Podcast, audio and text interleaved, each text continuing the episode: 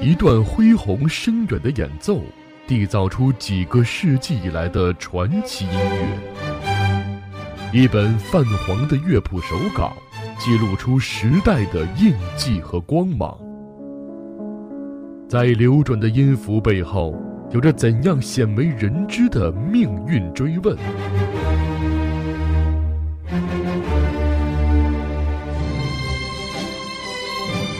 在岁月的沉淀和累积之下，又埋藏着多少大师的艺术宝藏？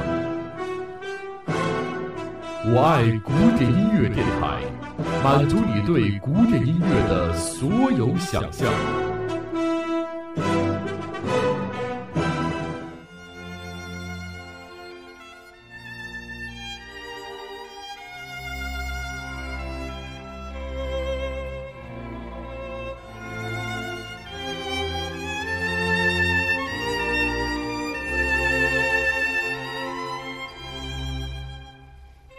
各位好，这里是我爱古典音乐电台 FM 一二四七九，用一颗心去聆听古典音乐的七个音符，我是岳军。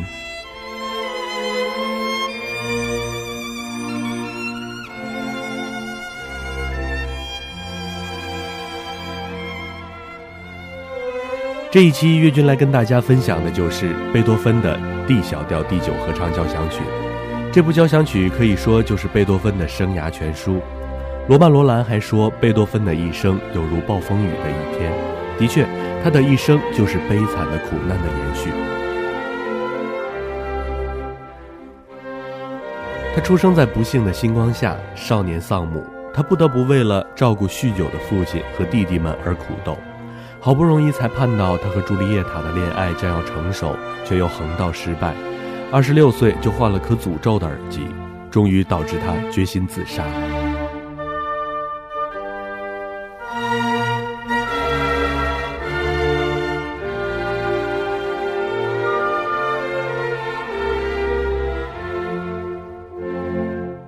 但他最终还是鼓起勇气站起来了。他扼住了命运的咽喉，而且是几命的把它咬断。现在，在他的面前闪烁着晨曦，一条新的道路敞开了。罗盘针恢复了正常，扬帆启程了。他那英勇的求生的精神，终于赶跑了死神。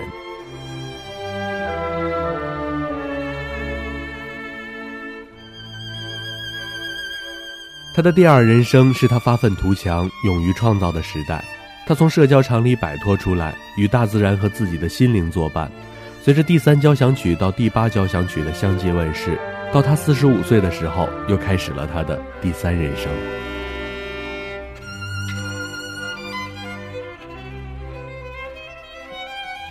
在痛苦中求欢乐，是贝多芬当作信条的高尚的语言。他默默地忍耐着像潮水一般涌上来的桎梏之苦，期待着欢乐，期待着不知何时才能实现的人生目标。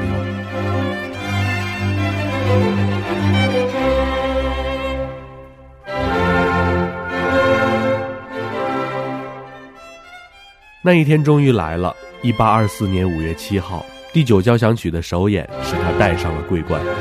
贝多芬那年是五十四岁，也就是他逝世前三年。奥涅格尔说，贝多芬的失聪促成了他内在的成熟，有助于集中他的天才，把他从时代的无聊和庸俗中解放了出来。这可以说是中肯之言了。那假若贝多芬生于富家，或者他是一个常见的脆弱的天才，而且没有完全的耳聋的厄运，恐怕像第九交响曲那样的杰作也就无法诞生了。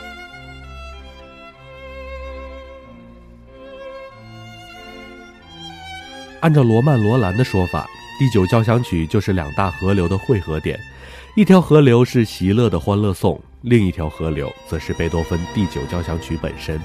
只有这两者完全融合的时候，这部伟大的第九交响曲才能诞生。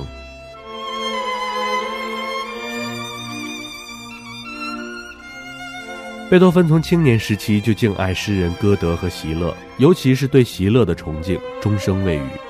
因为席勒的理想主义和贝多芬的主张是完全一致的。那一七八五年，席勒写出了以欢乐、仁爱、和平为主题的《欢乐颂》，那这首诗是他在德累斯顿一个俯瞰异河的美丽的葡萄园中写出的。促成他写作这首诗的动机之一，是他和挚友克里斯朵夫之间的深厚的友谊。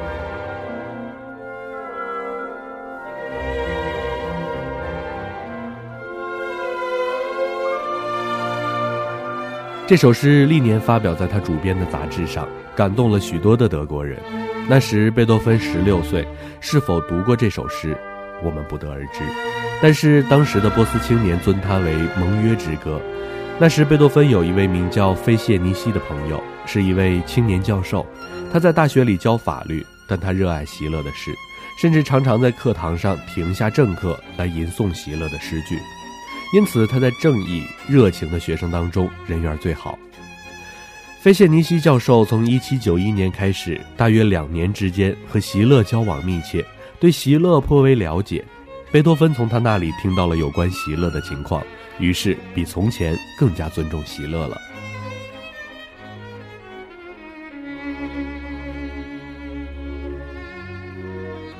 根据菲谢尼西教授于1793年1月26号写给席勒夫人的信中的内容，我们可以了解到，贝多芬在那时已经在为《欢乐颂》写草稿了。经过29年之后，直至1822年，他萌发了在德意志交响曲的中乐章里加入大合唱《欢乐颂》的构想。在贝多芬作曲笔记上有这样的记载：德意志交响曲在合唱之后变奏，或者删去变奏也可。在交响曲的最后加上土耳其风格的音乐和合唱。另外，几乎同时，他又在构思另外一部交响曲，那就是他的第九交响曲。这个第九交响曲的构思，在一八一二年完成第七交响曲和第八交响曲之前，就已经以德意志交响曲的名构思完成。于是，在一八二二年迅速进入了创作阶段。原因是那年十月十号，贝多芬最信赖的伦敦爱乐乐团来请他创作新的交响曲。这时，贝多芬想到，这或许也将会是他最后的一部作品，于是决定创作一部音乐史上空前规模的大型交响曲。于是，他放弃了业已完成的德意志交响曲的构想，重新设计第九交响曲。他把《欢乐颂》当做一生的最后的，而又是最重要的阶段的壁画，也就是当做遗言写在第九交响曲的最终乐章。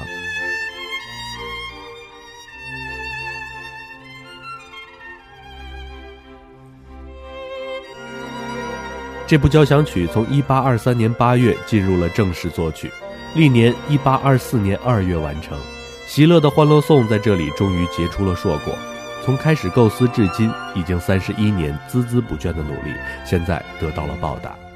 1824年5月7号的晚七点，在维也纳克隆特纳托阿剧院举行了贝多芬第九交响曲的首演，正指挥是由乌姆劳夫担任。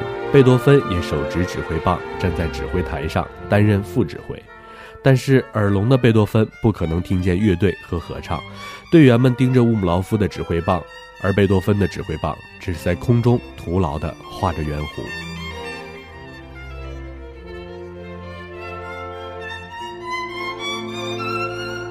演奏顺利地结束了。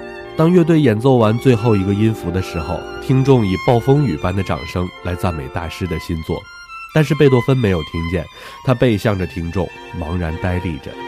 人们被他的身影引出了眼泪，同情他的女中音歌手拉着他的手转向听众。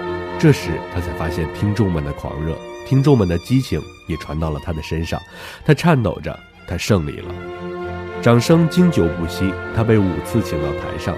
这在当时对宫廷里的人物也只不过鼓掌三次，由此也可以看出听众对这部新作狂热的程度了。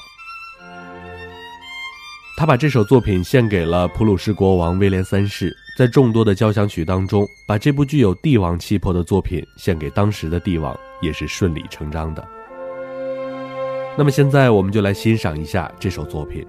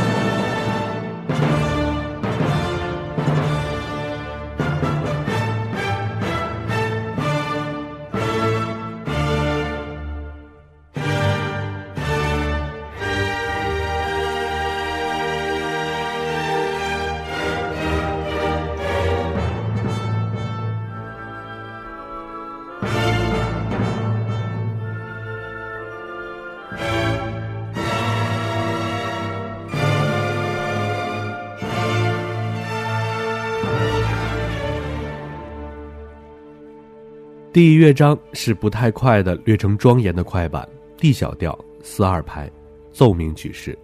第一主题严峻有力，表现了艰苦斗争的形象，充满了巨大的震撼力和悲壮的色彩。这一主题最开始在低沉压抑的气氛下由弦乐部分奏出，而后又逐渐加强，直至整个乐队奏出威严有力、排山倒海式的全部主题。作曲家一上来就用一种严肃宏大的气势，表达出了整部作品的思想源泉。其实这是贝多芬很多作品中反复表现过的主题，就是斗争。他也折射出了斗争的必然过程，那就是艰辛。旋律跌宕起伏，时而压抑，时而悲壮。我们似乎看到的是勇士们不断冲击关口，前赴后继，期盼胜利的景象。这个乐章规模之大，仅次于第三交响曲的第一乐章。仿佛在描绘无限的宇宙，瓦格纳评论道：“这明暗的、失去了欢乐的气氛，好像巨人似的膨胀。他在那包容一切的崇尚和庄严之中，占据了现有的世界，也就是占有了为了神的欢乐而创造的这个世界。”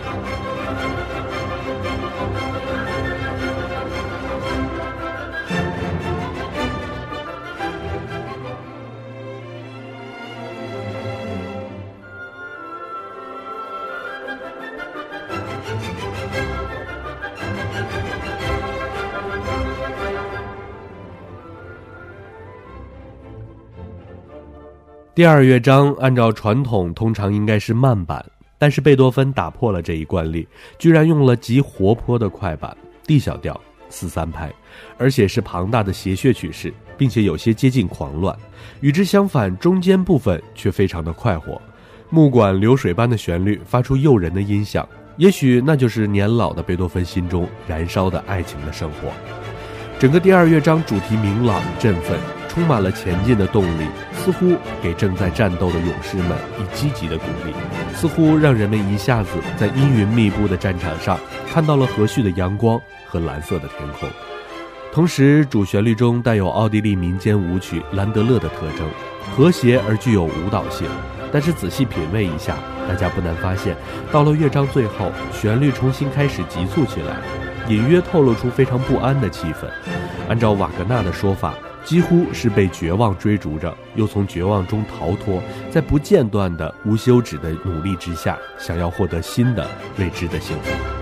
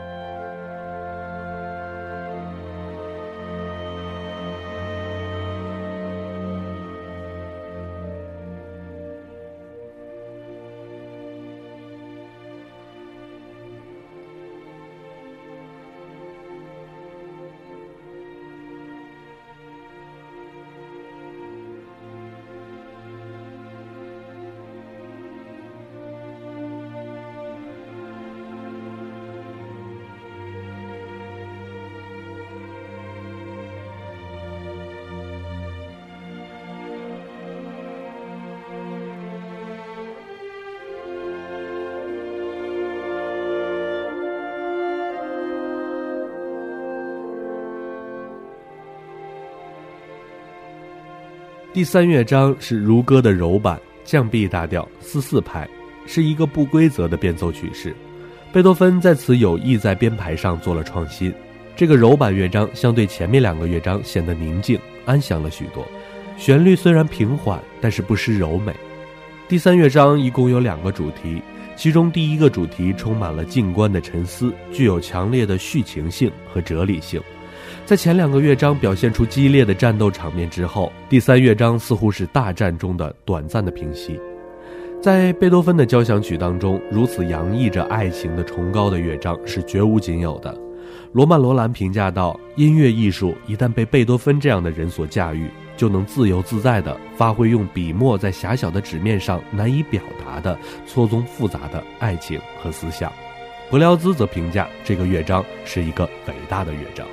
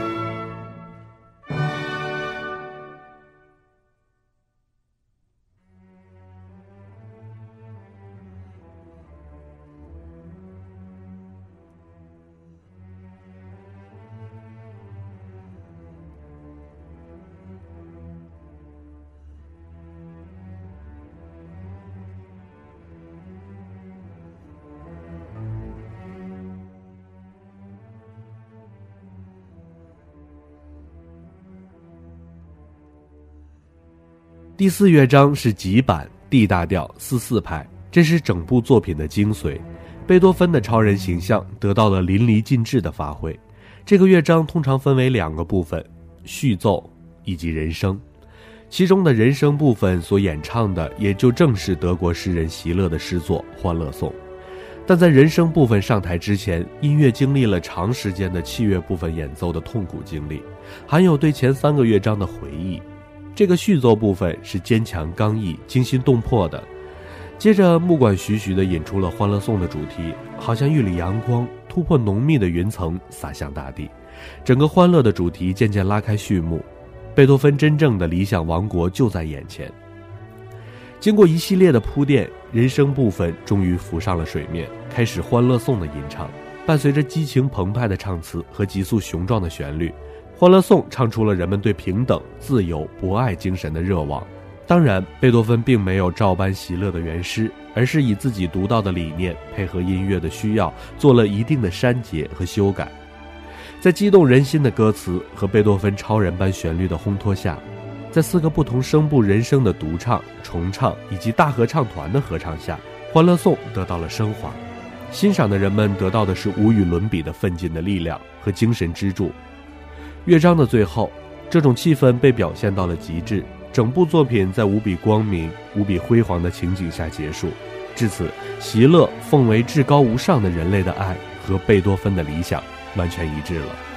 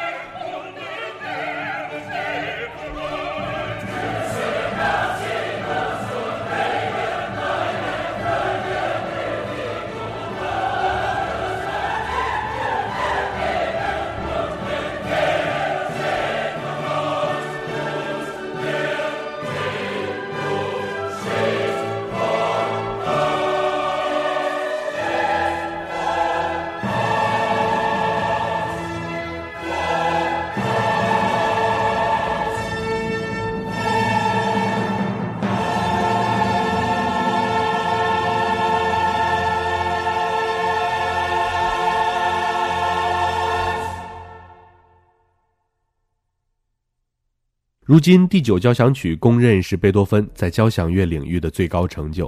说《欢乐颂》是贝多芬交响乐的巅峰之作，更因为整部作品仿佛是贝多芬一生与其命运的一部斗争史。乐曲的第一、第二乐章均采用小调，表现了贝多芬早年的命运多舛，痛苦与绝望一直伴随着他，折磨着他，但他一直坚持着，顽强地与命运抗争着。慢慢的，痛苦转为宁静。直至到最后，他完全得到解脱，得到了真正的、永恒的、最终的欢乐。斗争一直充斥在贝多芬的作品当中，尤其是第九交响曲，更能给在痛苦与绝望汹涌的风浪中挣扎的人们以无穷的力量和希望。甚至有很多作曲家、音乐家认为，已经没有任何作品能够超越贝多芬第九交响曲的成就。无论这种说法是不是有偏颇的地方。贝多芬第九交响曲都将是永恒的，欢乐颂的精神永远不灭。